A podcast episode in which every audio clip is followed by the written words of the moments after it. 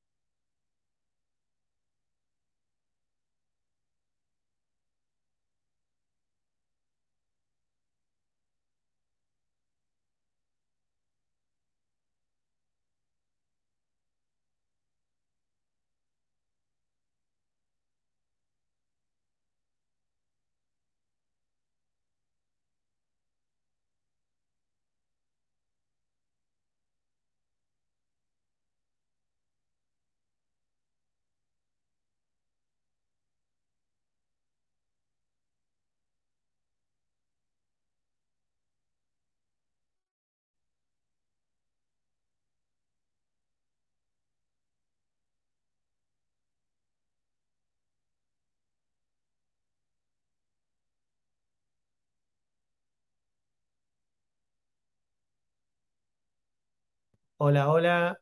Ah, ahí está. Ok. Tenemos un tema con mi micrófono. Bueno, qué bueno que esté el chat. En realidad era todo a propósito, porque yo quería que hablaran ahí del otro lado. Este, nada, me compré este micrófono y ya no anda, así que vamos a buscarlo. Em, bueno, como les decía, este, bueno, ahí confírmeme si, si se escucha el audio. Y yo le meto el cuento, como les decía acá, ahí está, gracias Alfredo. La idea de este espacio, como todos saben, bienvenidos, bienvenidas, digo de nuevo, eh, la idea de este espacio es que un, poquito podamos traer a la, mesa de discusión todo lo que hacemos hoy en ventas B2B, donde un poco yo me apoyo en lo que he aprendido gestionando equipos de ventas, siendo vendedor, eh, y sobre todo lo que me ha enriquecido entre- entrevistando mucha gente en primera reunión y ahora en un rol de- dentro de SAMU donde tengo una responsabilidad por las ventas, lo cual es muy divertido, porque cuando haces contenidos, a veces te vas alejando de la operación y cuando te es volver a la operación y, todo lo que hiciste de contenido lo tenés que hacer, se vuelve súper interesante porque es como que te pones una vara muy alta también. así que en ese sentido está bueno también crear contenido. Ahí está Frank, hola Frank, bueno, ahí ya estamos, ya somos cada vez más. Así que nada, hoy básicamente si son nuevos, os les cuento este espacio, la idea es que si ustedes tienen eh, sus, sus este, desafíos, si quieren charlar sobre algún desafío que estén teniendo en, en ventas B2B, lo pueden traer a la mesa, lo podemos charlar.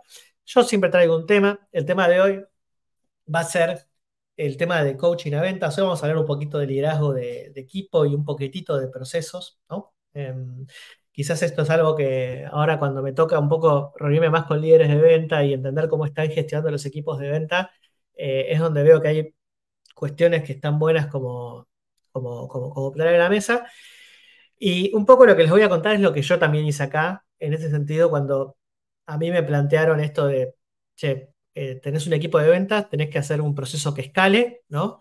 ¿Cómo haces para que todos los vendedores puedan vender, eh, que puedan vender mucho? ¿Cómo puedes nivelar a los que están eh, top performers con los que están abajo, ¿no? Entonces, ¿cómo los puedes ir subiendo?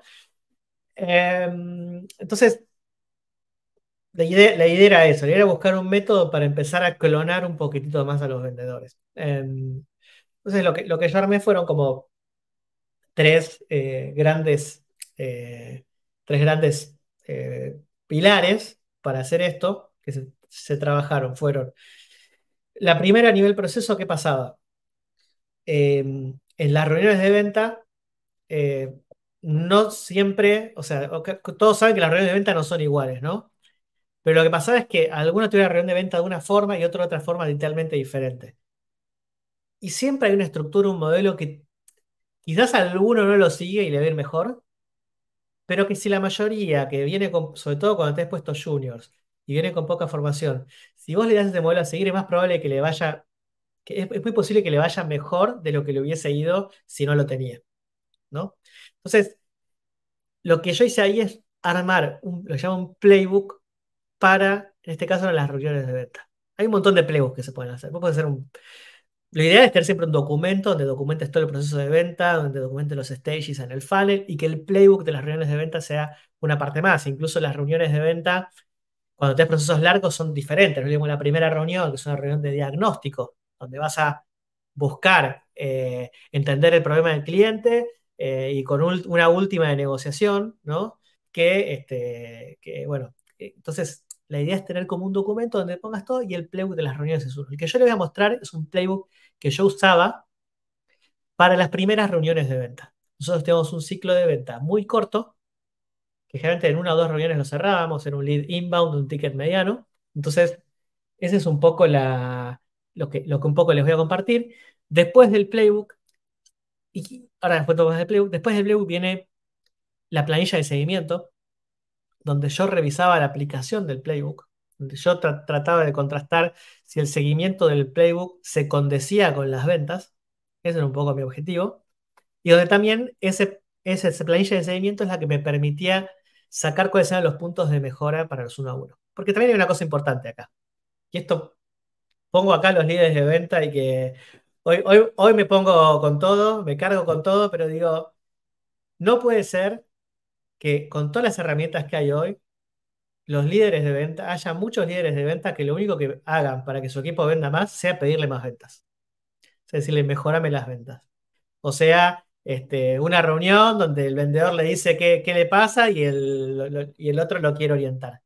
Hay un montón de formas donde uno puede inspeccionar para ver qué pasa. Entonces, cuando los vendedores están con un desafío grande de traer más ventas, eh, uno tiene que embarrarse y traer más. Si uno se guía por la opinión del vendedor, no es que la opinión del vendedor es mala, pero está sesgada. Eso es lo que yo siempre quiero decir acá. Entonces uno tiene que meterse. Es como cuando uno hace, eh, cuando uno, imagínense un contador, ¿no? Un contador, este, un, un CFO, y viene el gerente de administración y finanzas y le trae un balance que no da. Entonces le va a decir, como el, CFO conoce, quizás el CFO es demasiado, pero como conoce, lo, que va a empezar a ver es terminar viendo cómo hizo cada asiento contable. Para cómo hizo. Un código, un algoritmo que no le cierra un developer, el CTO se va a meter y va a empezar a ver línea por línea de código, lo va a ayudar a entender eso. En ventas no está pasando eso. Entonces, lo que quiero decir es eso: si nosotros nos dejábamos llevar por la opinión, va a ser un buen input de datos para buscar hipótesis a dónde ir. Pero, por ejemplo, un vendedor junior te puede decir que no vende porque el producto está caro. Y es real. Y esto me pasó un montón. Y en realidad no es que el producto está caro, es que no construiste valor. Entonces, eh, si vos seguís eso, vas a terminar eh, buscando, eh, vas a terminar o, buscando que baje el precio, que es en detrimento de la empresa, o, vas a terminar este, nada, no, no, juzgando, preguntando o asumiendo, etcétera. Entonces, vos tenés que ir a buscar esos comportamientos puntuales que vos querés mejorar. Entonces, si vos empezás a hacer doble clic, vas a ver que el tema del precio es porque no construyó valor y eso tiene que ver con que no hizo preguntas. Y ahí puedes capacitar. Estas son las preguntas que puedes hacer para vender, eh, para poder construir valor y después cuando pases un precio que esté acorde. Entonces, de nuevo, es eso. Es hoy, yo creo que hay que cada vez hay herramientas, hay que meterse más y el rol de los managers es ese hoy. El rol de los managers, o sea, a vos como manager te están premiando por cuánto vende tu equipo. Entonces tenés que meterte ahí en, eso. Así que nada, hoy eh, ahí dejo siempre el chat para que comenten. Hoy, este, hoy me traje yo el tema, hoy si quieren traer preguntas, todo háganlas. Le voy a mostrar primero la primera parte, que es el playbook. Básicamente, van que es muy pavo lo que yo armé. Pero esto es lo que me, me ayudaba a alinear al equipo y entrenar a las nuevas personas.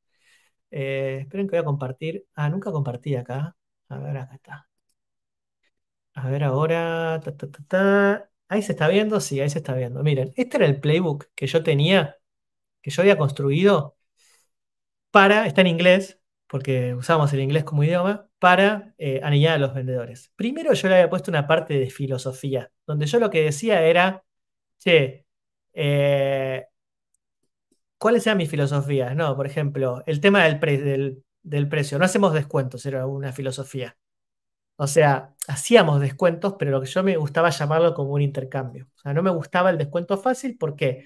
Porque bajaba el valor del producto eh, y porque el prospecto le generaba una sensación de que podría haber pedido más, ¿no? Entonces, eso era un poco por qué eh, tenía esto de la filosofía. otra filosofía que, que yo tenía mucho es que en las reuniones de venta había que ayudar a los clientes a construir una visión. Entonces, ayudar a que el cliente se imagine en el día a día el producto. Esas son las cosas que hacen que internalice las cuestiones eh, o, que, o que se planteen objeciones en base a, tipo, bueno, no solo te muestro unos features que te van a encantar, sino te muestro cómo las usar en el día a día.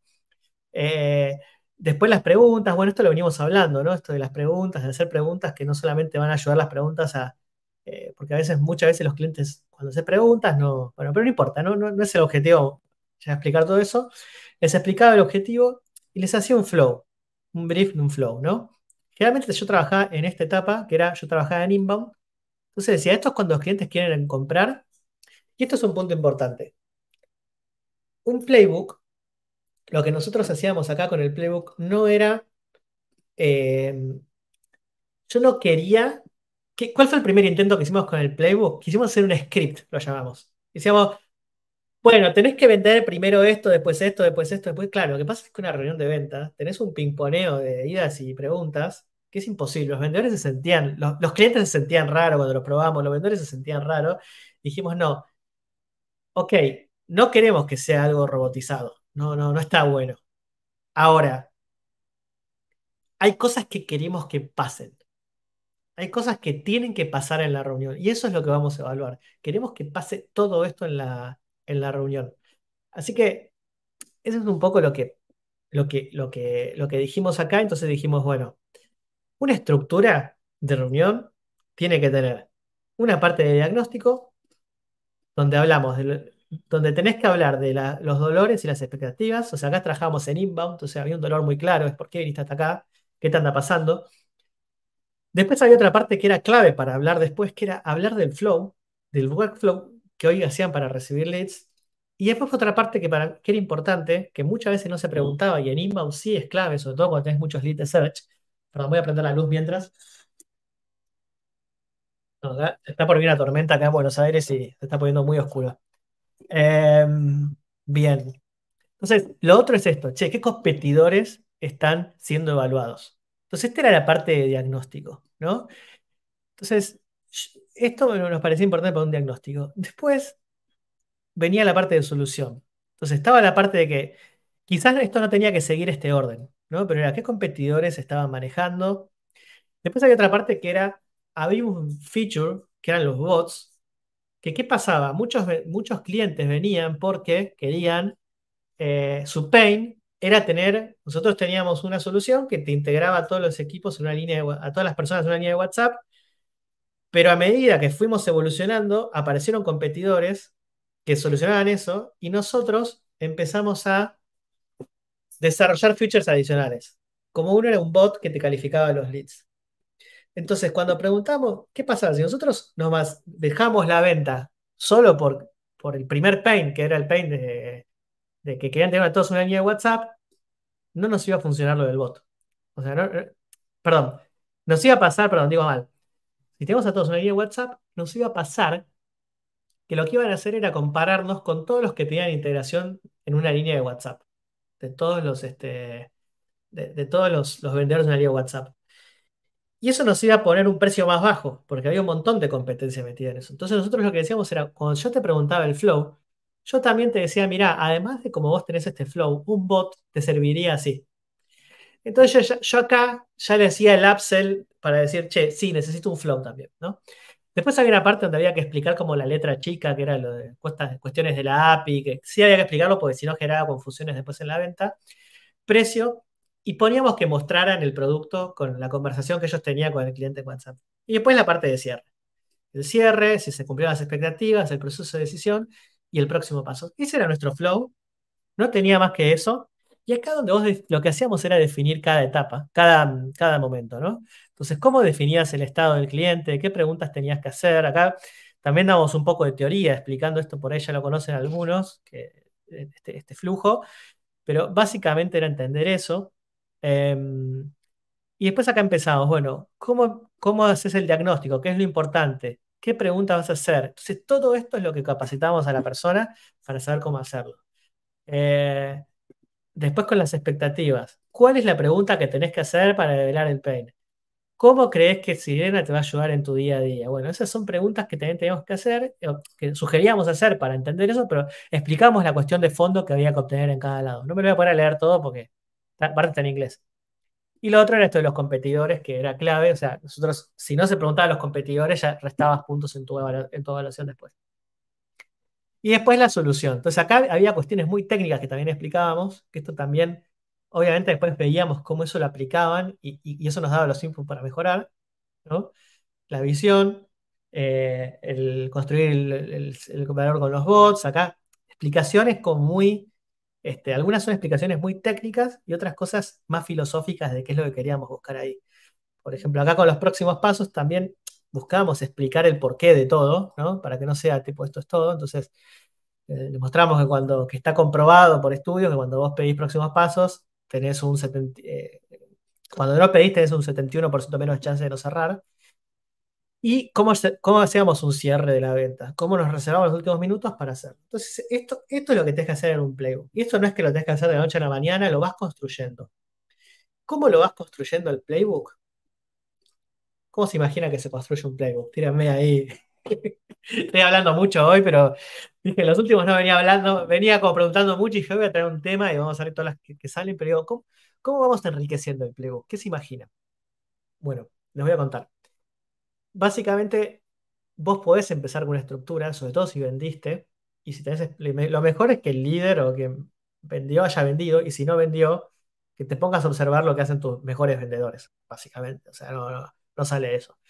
Eh, trabajar primero en una reunión, o sea, vos vas a tener diferentes tipos de reuniones, bueno, quizás empezar arrancando con la reunión inicial, la de calificación, la de diagnóstico, la que sea, elegí una reunión y armate el playbook de esa reunión a medida que va pasando el tiempo, cómo, vas enriqueciendo esto? Empezás a ver cómo lo aplican. Entonces empezás a ver, eh, cuando aplican esto me gustó cómo lo hicieron, lo voy a agregar. Esto no quedó claro, lo voy a hacer así. Hay cosas que por ahí es necesario hasta recapacitar, o sea, volver a hacer una capacitación sobre un punto de eso.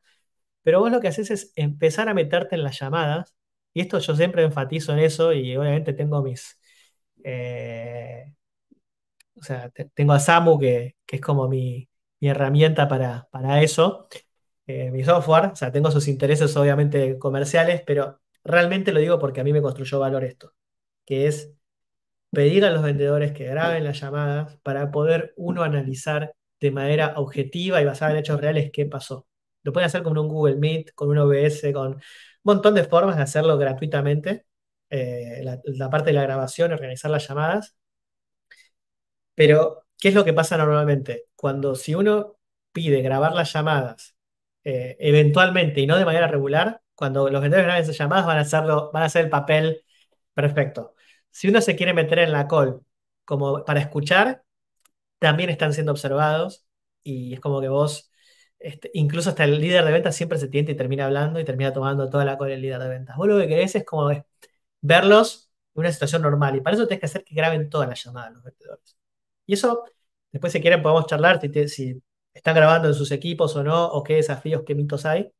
Pero yo les digo que al principio puede haber resistencia, pero cuando se empiezan a ver los beneficios, este, es, es, este, es bueno y hasta los clientes piden que les manden las grabaciones y los vendedores piden feedback, ¿no? Pero bueno, entonces busquen ese mecanismo y ahí es donde van a empezar a ver cómo están aplicando eso en las llamadas y qué se puede mejorar.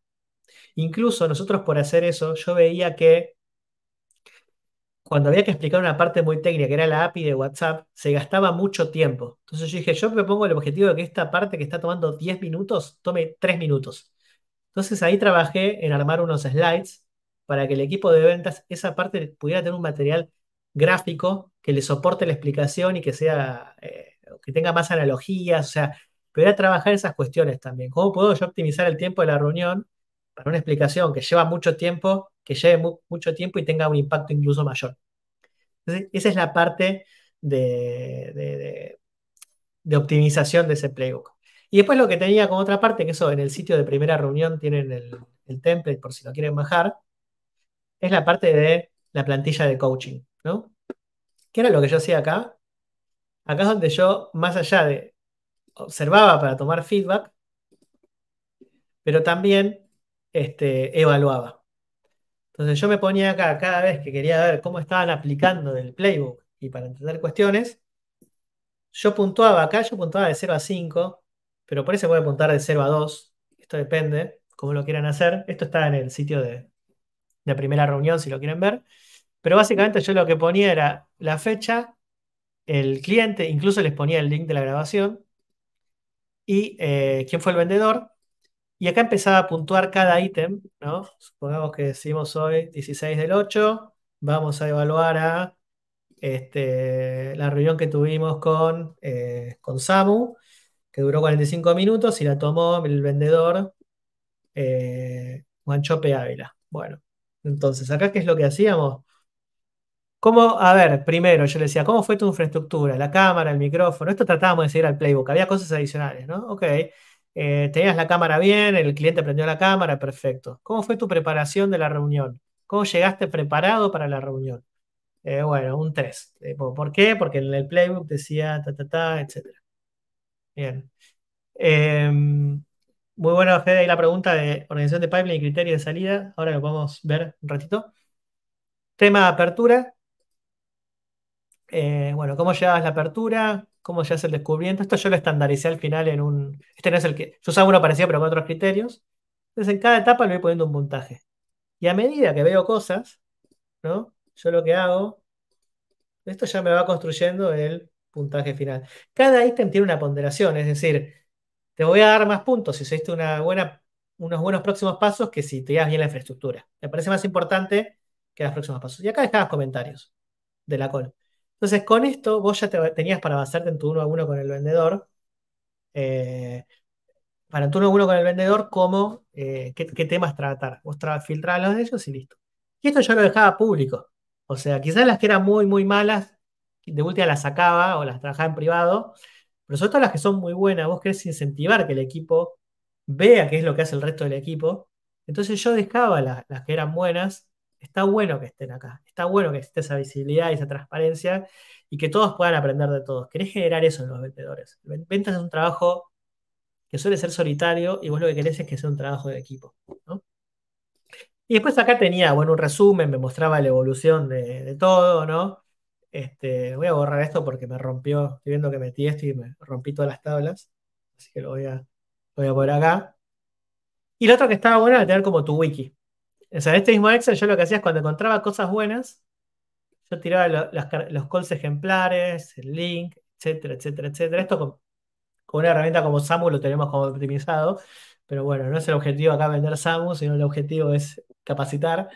Este, pero básicamente la idea es esta, tenés carpetas de, che, calls muy buenas, o por ejemplo, un vendedor hizo muy bien un diagnóstico, listo, lo metes acá para que el resto aprenda. Entonces vos vas alimentando ese conocimiento colectivo, que eso es lo importante. Los vendedores está comprobado, está según encuestas y según estudios, que donde más aprenden es de, ver cómo sus colegas hacen las cosas, digamos, ¿no? Entonces, eso es un poco. Acá dígame cómo venimos. A tomar un poquito de agua mientras observamos cómo Aguanchope Ávila hizo una muy buena call de diagnóstico. Esta planilla la subí hace un tiempo cuando Aguanchope Ávila juega en Boca, para los que no saben de fútbol, o los que saben. Pero bueno, ahí estábamos con esto. Y, eh, y esta plantilla yo la trabajaba más uno a uno, que era bueno. ¿Qué es lo que hacíamos? Regularmente con los vendedores teníamos un momento para revisar estos feedbacks. Entonces teníamos un uno a uno donde la agenda ¿cuál era? La agenda era muy simple, era generalmente, a ver, si era más mensual o sea, si, era más, cuando llegaba el mes por ahí era bueno, veamos un poco los resultados que tuviste y veíamos un poquito los números rápido. Pero después yo le pedía a los vendedores primero, che, contame qué desafíos tenés vos o dónde crees que están tus puntos. Charlábamos y yo les traía mis puntos en base a lo que había observado en la reunión. Entonces, trabajamos los puntos positivos, empezamos a discutir eso. ¿Cuáles eran los puntos positivos los puntos a mejorar? Eh, con los puntos a mejorar, teníamos tú una lista y decíamos, bueno, para la próxima call vamos a enfocarnos en que vos definas los próximos pasos de manera clara. Entonces, cuando nos juntamos en la siguiente reunión, Ya revisábamos el paso anterior y veíamos cómo se ejecutó y obviamente trabajábamos los otros puntos positivos y a mejorar, pero lo que tratábamos de entender y lo que tratábamos de ver, y esto yo también le daba seguimiento, era cómo estos próximos pasos que definimos acá se están ejecutando. Entonces, lo que está bueno estos uno a uno es no definir 40 cosas, o sea, podemos ver puntos para mejorar, pero elijamos uno o dos para hacer foco en un periodo de tiempo, quizás 30 días puede ser mucho si hay mucho para mejorar Digamos, esta semana, próximos pasos, y la semana que viene vemos cómo está y vemos con qué seguimos trabajando, ¿no? Pero esto es lo que va a hacer, esto es como ir al gimnasio, digo yo. O sea, si, si vos querés que tus vendedores vendan más, para mí, tenés que trabajar en diferentes aspectos en el día a día. Entonces, no va a haber algo que lo va a que vas a decir, che, tocaste botón y vas a vender un montón. Pero cuando vos decís, che, mejoraste los próximos pasos, mejoraste el diagnóstico, mejoraste fuiste mejorando y ahora en vez de un 3 tenés un 5, ok, es donde este, tenemos eh, el- eh, estas mejoras, digamos, ¿no? Pero bueno, hasta acá. Dígame cómo venimos. Ahora, si quieren, fe, vamos con eso. Eh, si alguno quiere pasar y charlar y contar experiencia con esto o con otra cosa, le puedo pasar el link para sumarse. Si no, ahora vamos con lo de, con lo de Fede, pero me, interesa mucho eso de, o si esto lo están haciendo, si no sé cuántos acá están gestionando vendedores, o si son vendedores y sus líderes lo están haciendo esto. Eh, pero nada, me interesa mucho ese, ese aspecto. Si alguno quiere compartir ahí en el chat, o si quiere pasar, me, escribe y manda un mensajito y le paso el link. Mm. Yo les paso el link por si alguno se quiere sumar. No se preocupen que si se meten, no salen inmediatamente en vivo, yo los tengo que hacer pasar. Donde estoy yo conectado, ese es mi estudio. Así que si alguno viene, me avisa y, y, nos sumamos ahí. Pero bueno. Bueno, vamos a hacer una cosa mientras, eh, mientras vemos. Eh, nada, si no hay dudas acá de esto, o algún comentario, opinión, si quieren vamos con lo de Fede. Igual si quieren mientras hablo de esto pueden dejar comentarios. ¿Qué tema le gusta más de Fede? ¿Organización de pipeline y criterio de salida de etapas? ¿O enviar versus presentar propuestas? Eh, ¿con cuál vamos? Vamos, voy a entrar acá en el chat. Eh, organización de pipeline o presentar, enviar reuniones. Ahí va. Dejo para, para votar ahí un poquito. Si alguno quiere dejar su comentario, está ahí en el chat. Pipeline, dice Alfredo, grande Alfredo. Bueno, em, vamos entonces con Pipeline. Em, hace poco armé algo de esto. em, ah, uy, no, se dio vuelta. Bueno, mala suerte. Presentar versus enviar eh, reuniones, no, perdón, propuestas, quise decir. Tíreme, tíreme un centro acá, porfa. Ahí está. Va- vamos con, pero vamos, con Pipeline y última, la otra, la otra hacemos, es lo de las reuniones, em, lo de las propuestas, perdón, ya a esta altura del día. Em, tema Pipeline, hay como dos temas importantes, yo creo que es, por un lado, la organización de las etapas. Las etapas, más allá de todo lo que vean en diferentes lados, tienen que reflejar los hitos que se dan en un proceso de compra de un cliente que nos acercan a la venta. En muchos casos hay un hito que es que traigan un decisor a la mesa. Bueno, o sea, cuando sabes, son estas cosas que decís, bueno, cuando va pasando esto, estamos más cerca de la venta. E- Eso es en criollo lo que yo creo que un pipeline tiene que tener, ¿no? Entonces puede ser eh, que se comprometieron a hacer un demo, que se, mm, que, nos están discutiendo el precio, que entramos en una negociación, digamos, ¿no? Eh, ¿qué más? ¿Qué se les ocurre, no? Pero digamos, como esos hitos son los que tiene que reflejar el, el- el pipeline. Entonces, muchas veces los hitos como que tienen nombres porque son nombres que se hace como de alguna etapa X o, o- porque suenan bien en ventas. Pero a la larga lo que nosotros queremos ver es, puede ser un nombre re vulgar para ustedes, eso voy. O sea, en el caso ustedes tienen algo re técnico que es que me integró, me entregó el pixel de no sé qué, y eso ya muestra que el pibe quiere integrarlo y que está mostrando un compromiso re fuerte y qué sé yo, o me firmó la nota de cuánto, o me pagó la implementación de tal cosa que, que es la parte previa a la venta final. Eso es lo que tiene que estar para mí como etapas del pipeline, para mí. Y después la otra parte es, eh, y lo, lo otro importante es esto, que para mí está bueno que reflejen acciones del comprador sobre todo. Porque Lo que tiene que tener el pipeline es que tiene que ser para mí súper objetivo. No puede depender de un criterio del vendedor si se mueve una etapa o no. Tiene que depender de hechos. Claro. Así que me encanta eso, Fede. Si lo querés traer, sumate. O no sé, o, si no te querés sumar, pasámelo por algún lado. Decime por dónde y lo vemos. Está bueno eso, me gusta. Si querés traerlo. Este, avísame, te, te espero acá. Pero lo otro mientras cuento. Lo otro tiene que ser objetivo en el sentido de que no puede ser que un... O sea, tenés que decir, che, para salir una etapa y entrar a otra, y esos son los criterios de salida, tiene que pasar esto. Entonces, para pasar una etapa de negociación, tengo que haber agendado una reunión de discusión de la propuesta o tienen que haberme respondido el mail eh, preguntándome sobre diferentes puntos o no sé. Este, para entrar a la etapa de demo, tiene que haberme, tenemos que haber tenido una reunión de setup del demo y tiene que haber completado este formulario. Entonces son pasos que dependen del otro lado y no dependen de vos, porque si no, cuando vos lo dejás en criterios del vendedor, y esto me pasó un montón, es como que, por ejemplo, hay una etapa que es propuesta. Entonces, cuando vos pones la etapa propuesta, vos Fede, avísame, ¿eh? yo sigo hablando, pero avísame si me mandás eso. Cuando vos pones la etapa propuesta de un, de un vendedor, eh, lo que termina pasando es que para un vendedor propuesta es X, es que le dijo los precios, y para otro es que efectivamente le mandó una propuesta. Entonces, eso es donde tenés que unificar. Entonces, tenés que definir esos criterios de salida que sean 100% objetivos. Para entrar en, acá en esta etapa es, tiene que pasar esto A, B, C o D. De hecho, muchos CRMs ya te... HubSpot, por ejemplo, vos lo puedes configurar. Yo tengo configurado así. Por ejemplo, yo en HubSpot, cuando entra un cliente en trial, en haciendo trial, es una etapa de mi funnel, le tengo que poner la fecha de vencimiento del trial.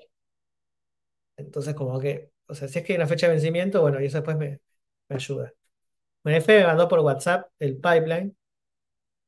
Vamos a compartir pantalla. Está interesante esto. Me gusta. Gracias, Fede. Voy a abrir mi WhatsApp. Eh, a ver si está viendo ahí. Bien. Mientras voy a a cargar mi compu. Bueno, tenemos primera reunión programada. Vamos a ver primero las etapas por arriba y después vamos a ver eh, lo otro. Tenemos primera reunión programada, primera reunión realizada. Requiere análisis y o definición. Ok.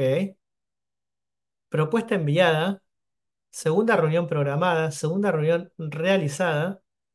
En negociación, stand-by, nurturing ganado, perdido. Acá, si quieren eh, preguntar cosas o hacer comentarios ahí, o si uno se quiere sumar y, y también dar un feedback, más que bienvenido.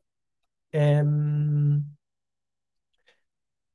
a ver, vamos con la primera parte. Primera reunión programada, o sea, bueno, eso es claro. Me imagino que es cuando se agenda la reunión, ahí se activa para ustedes la oportunidad. La, oportunidad empieza con una reunión programada. Y la primera reunión realizada es cuando se tuvo la reunión, me imagino, ¿no? Cuando, o sea, que el cliente ya eh, tuvo, se conectó a esa reunión.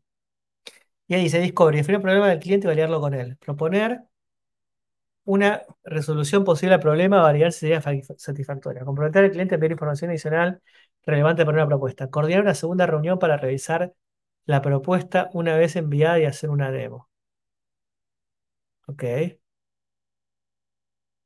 Ahí mi duda es, dice, coordinar unas, o sea,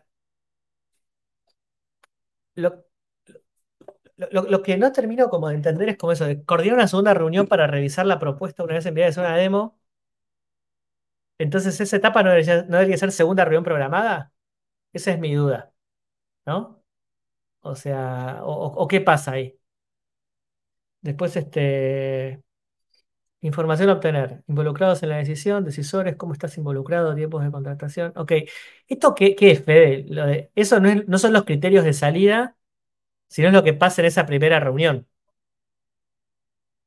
¿no? Em, estoy pensando, perdón, porque me queda, me queda- otra cosa que me quedo pensando es, o sea, eso, primero, si para salir de esa, o sea, primero, ¿cuál es el criterio para entrar a primera reunión realizada? Que se presente el cliente. ¿Y cuál es el criterio para salir de primera reunión realizada? ¿Cu- ¿Cuál es ese criterio para salir? ¿No? Em, después lo otro eso requiere análisis y o definición. ¿Qué diferencia tiene con primera reunión realizada? Como que ese requiere análisis y o definición. ¿Viene siempre después de la primera etapa? Digo, ¿no podría quedarse en primera reunión realizada o ves que cuando ya requiere un análisis o definición está más cerca de la venta? Es, como que ahí tengo varias dudas para, para preguntarte. Me queda, me queda como, este, bien. Estoy encima con delay, saliste de un discovery y calificando lead. Ok. Em, propuesta enviada. ¿Cómo lo ve el resto? Eh, a ver, uno que me trae dudas a mí o que no, entiendo bien en, qué momento aparece, se le requiere análisis y o definición. O sea, para mí sería que, salvo que me digas, che, esto me acerca más a la venta, sería una, eh, como una etapa que se, te quedó en la etapa anterior, digamos, ¿no? Pero bueno, puede, puede, puede ser en realidad. Claro, es para proyectos complejos. Ok. Después lo otro, si efectivamente, si, si evidentemente es como la etapa siguiente a la, a la reunión. Eh, bien, propuesta enviada, viene después de ese análisis. Bueno, también una cosa importante ahí, que eso puede como que servirte o no para hacer después un análisis, es si son ventas complejas, si hay otro lado, por ahí a veces te conviene, a veces no, tener un pipeline paralelo. O sea, pero bueno, para, para tener diferentes eh, análisis. Eh, por ahí uno en, chiquititos se mueve de una forma y en grandes de otra. Eh, a ver, en general no lo veo mal, no es que tampoco lo veo mal. Después, por ejemplo, Nurturing, o sea, Nurturing, ¿por qué está 12 semanas ahí y, el vendedor no tiene que hacer nada ahí en Nurturing? O sea, ¿qué hace el vendedor en esas 12 semanas de Nurturing? ¿Por qué lo tiene abierto en pipeline, en Nurturing, si no va a estar haciendo ninguna acción? ¿No? O sea, yo lo, lo- mandaría perdido directamente. porque, digamos, acá es como que también estamos esperando mucho que el cliente, salvo digas que el vendedor todas las semanas lo tiene que llamar y darle un no sé qué, pero parece que acá estamos dejando como que, bueno, que, que porque por ver nuestras campañas de marketing, de golpe va a, caer la venta. Entonces yo lo que haría es, bueno, si, si, este, si después de los follow-up no nos, no, no pasa nada eh, lo mandamos a perdido. O sea, si ya se- se cumple nuestro ciclo, no, o a lo sumo ampliamos el estado de stand-by. Eh, ¿qué más? Em, bien, segunda reunión realizada. Revisión de propuesta y inclusión de equipos de cliente. Demo próximos pasos en caso de no haber podido. Claro, si responde al te envuelve el pipeline. Pero lo que también hay fe, lo que tenés que lograr, este es otro punto importante que no hablamos, es que los comerciales tengan muy pocas propuestas trabajando. Sea, que tu, tus reviews, vos hacer reviews con los vendedores. De, uno va a saber cómo están vendiendo, pero otro va a saber cómo están en su pipeline. Entonces, si no, te va a dar un número mentiroso, porque no pueden hacer nada, no van a estar trabajando sobre eso. Este, entonces, algo que digan, no, no, yo esto le voy a dar unos seguimientos y haya una etapa más así de con unos seguimientos bien claros y bueno, eh, eh, eso es un poco lo que eh, hay que acotarlo lo más posible para mí el pipeline.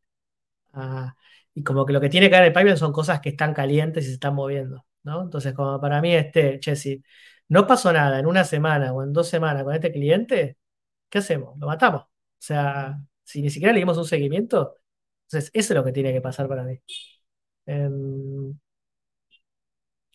objetivos, explicación de propuesta, ta, ta, ta, demo, identificar objeciones, resolver dudas. Eh, me falta por eso, está bueno definir de este pipeline qué es lo que tiene que pasar para que vaya de segunda reunión a negociación ¿Qué es lo que tiene que... Bueno, ahí dice para stand-by, si el cliente nos dice que lo están revisando, por eso, si lo están revisando está en negociación. ¿Cuál diferencia hay con el stand-by ahí? ¿No? Eh, esa es mi pregunta. Em, nada. Eh, como que, sí, yo también lo veo largo. Ahí, este- ahí lo, ahí lo está diciendo. Lo que se platica me lleva a un tema que me da vueltas. Tiempo. ¿Cuánto, cuánto tiempo debería estar en cada etapa? Eh, para mí también, el tema de, de los follow-up, eh, Yo no, no tengo claro la verdad eso. Pero mm, sí lo que está bueno es que el pipeline refleje que haya que hacer acciones y también obviamente que los tiempos de follow-up dependan de los próximos pasos y el proceso de compra que se definió. Para mí muchas veces lo que, lo, que puede terminar pasando es que, ok, yo sé que la, yo sé, Fede, que la propuesta está abierta porque yo sé que la propuesta está abierta porque me dijeron que los procesos de ellos eran lentos y que en un mes lo iban a revisar. Esas son las cosas que para mí es donde tiene sentido que esté en un follow-up Eh, pero cuando tenemos una claridad del lado del cliente de cómo van a ser sus tiempos y donde podemos, y para eso es importante trabajar en las reuniones, los skills para, este, para ver eso, digamos, ¿no? Em, entonces, nada, eso, eso, eso como que, ¿cuánto tiempo tiene que estar? Y yo a veces dudo, también dudo, che, pero puede ser que esto lo necesiten un tiempo. Eh, pero, pero por eso me, me viene la duda de esto de, si yo lo tengo que tener en el pipeline, si yo tengo que tener una oportunidad en el pipeline, eh, en algo que no, no estoy pudiendo, lo, lo- que es importante es la, la falta de control, ¿no? Es como, bueno, no sé cuándo, no sé cuándo va a ser esa fecha. No sé cuándo me van a decir, bueno, entonces ya está, si pasaron, normalmente suele ser tanto. Si pasó esto, lo mato. Después de última lo podés resucitar, digo. Pero la realidad es que vos después querés saber cuánta guita vas a vender. Y si no sabés cuán, y, si hay partes que, que, que, están ahí esperando un. Yo lo sacaría del pipeline. Si hay partes que están esperando un, un atisbo mágico o algo. Este, sí, lo que me parece clave es trabajar eso en realidad. Trabajar, que eso lo vimos en otros encuentros, cuáles son los próximos pasos internos del cliente para seguir avanzando, ¿no? ¿Cuándo quieren implementar el proyecto? ¿Quiénes son las personas involucradas? Eh, ¿cómo son los, próximos pasos lógicos del lado de ellos para ir avanzando en ese proyecto? Este, porque eso también nos puede ayudar a, a cortar esos tiempos cuando nosotros lo preguntamos. Cuando, cuando nos dicen un mes y nosotros sabemos con nuestra experiencia, eso se hace en dos semanas, tratar de entender, de derrumbar esos mitos del cliente o, de dar esos, incentivos, digamos, ¿no? Este, para, para, que puedan bajar esos, esos tiempos o entender qué, qué es lo que puede pasar. Pero bueno, la experiencia también nos va a decir esos tiempos de follow-up cuántos son, pero por otro lado es eso. Me parece que, está bueno decir esos, eso en la reunión. Como quería ser un- uno de los puntos del playbook de las reuniones. Bien, ¿algo más que quieran comentar o agregar? Yo creo, hoy hablé mucho, así que terminé un poco cansado hoy, eh, pero no sé si, cuénteme si les sirvió. Dice, presentar propuestas en la junta la demo en la segunda reunión, donde le demos la excusa para... Sí, sí, eso, lo que tienen para mí, sí, yo estoy muy... Obviamente depende si es transaccional tu negocio, depende de cuánto es la propuesta, o sea, ¿cuáles son los problemas para mí? ¿Qué tiene a favor mandar la propuesta por mail y qué te da a favor presentar una reunión? Cuando es transaccional, están viendo varios proveedores, también tipo, está bueno darle la agilidad al cliente de que, de que pueda ver. Ahora, cuando vos sabés que tus competidores tienen pricings totalmente diferentes y tenés que orientarlos hacia eso, está bueno tratar de pedir esa reunión. Sí, eso, eso estoy de acuerdo. Y ni hablar de cuando hablas de soluciones complejas. Ahí sí tenés que tener una, una reunión de... eh, vos lo que querés ahí es como tratar de esa, esa reunión de propuesta, eh, tener esa primera percepción, pero también aclarar dudas, ¿no? Generalmente muchas propuestas se mandan y son choclos largos que se explican 20 cosas. Entonces, está bueno que de última puedas tener una presentación donde explica la propuesta, o sea, llevarlo a un formato más de reunión, no presentar un Google Doc largo que, te morís, sino también está bueno tener esa, esa reunión donde vas a definir el alcance. Cuando trabajás con cosas personalizadas, que básicamente la propuesta, la propuesta incluye una customización importante, sí o sí hay que tener la reunión. Ahora, el desafío para mí es más lo transaccional. Entonces es eso, por un lado le das agilidad, pero por otro lado lo que te puede pasar es eso, que si son, si tu competencia con quien te compara es muy diferente, por ahí está bueno tener esa reunión para poder comparar los criterios, digamos, ¿no? Eh, pero, pero a veces es eso, a veces si ves que es un cliente que tipo ya está, ya la tiene muy clara y está viendo tres propuestas, a veces "Uh, basta, no me des otra. Eso también lo puedes charlar en los próximos pasos, digamos, ¿no? Eh, eso también es donde vos, eh, cuando cerrás la reunión, por eso el cierre de la reunión no me parece algo menor.